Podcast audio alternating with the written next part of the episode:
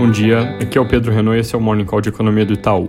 Começando pelo que deve estar no centro das atenções dos mercados nessa semana, na quarta-feira tem reunião do FOMC nos Estados Unidos. Nessa reunião, o Fed deve revisar para cima as expectativas de PIB e inflação, mas mesmo assim sinalizar que não enxerga altas de juros até o fim de 2023, basicamente porque a inflação ainda está longe do objetivo do arcabouço de meta de inflação média, segundo o qual ali os índices de preços precisam rodar um tempo acima da meta para compensar um período em que eles ficaram abaixo. Passando pela China, saíram dados fortes de produção industrial e varejo no agregado de janeiro e fevereiro, altas que são infladas pela comparação ano contra ano, porque nesse período do ano passado o Covid já era uma epidemia na China, mas que mesmo assim vieram acima do consenso de mercado, produção industrial subindo 35% contra expectativa de 32% e varejo com alta de cerca de 34%, também contra uma expectativa de 32%. No fim dessa semana vai acontecer aquela reunião de alto escalão entre China e Estados Unidos. Isso deve ficar gerando especulações à medida que o encontro se aproxima. Lembrando, notícias recentes apontam que as conversas vão ser focadas nem tanto em comércio e temas específicos como tarifas e tecnologia, mas sim na relação diplomática entre os dois países, então algo um pouco mais genérico. Comentário rápido sobre a Europa: eleições na Alemanha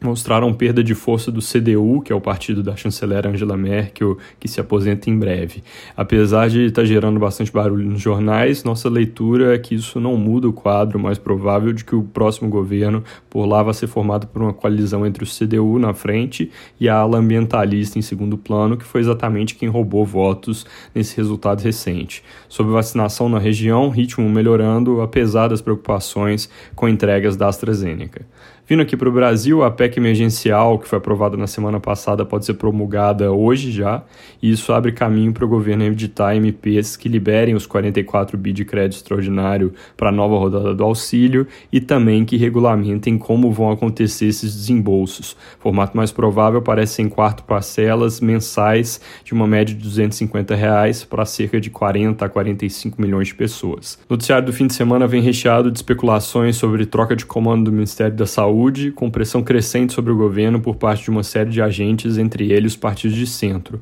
O nome da cardiologista Ludmila Ajar aparece em várias reportagens como uma possível substituta de perfil mais técnico para o ministério, mas por enquanto não tem confirmação oficial sobre a saída do general Pazuello, e uma coluna do Globo traz essa manhã a informação de que a médica não pretende aceitar o possível convite para assumir o ministério. Alguns jornais colocam que uma nominação técnica, como seria o caso, seria positiva para a imagem do governo no enfrentamento à pandemia. É um tema que é importante ficar de olho.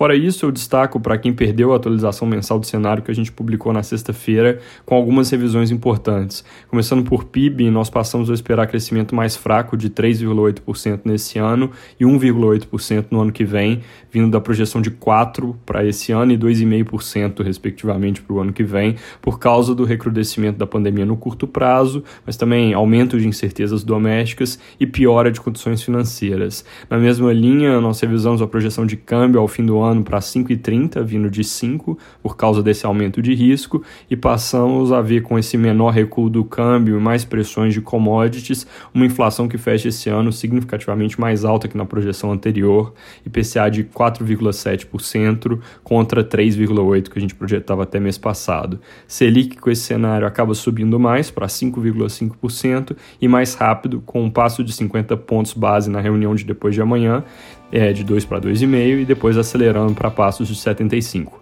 Da parte de dados, hoje às 9 sai o BCBR de fevereiro, indicador mensal de atividade do Banco Central, que deve mostrar alta de 0,3%,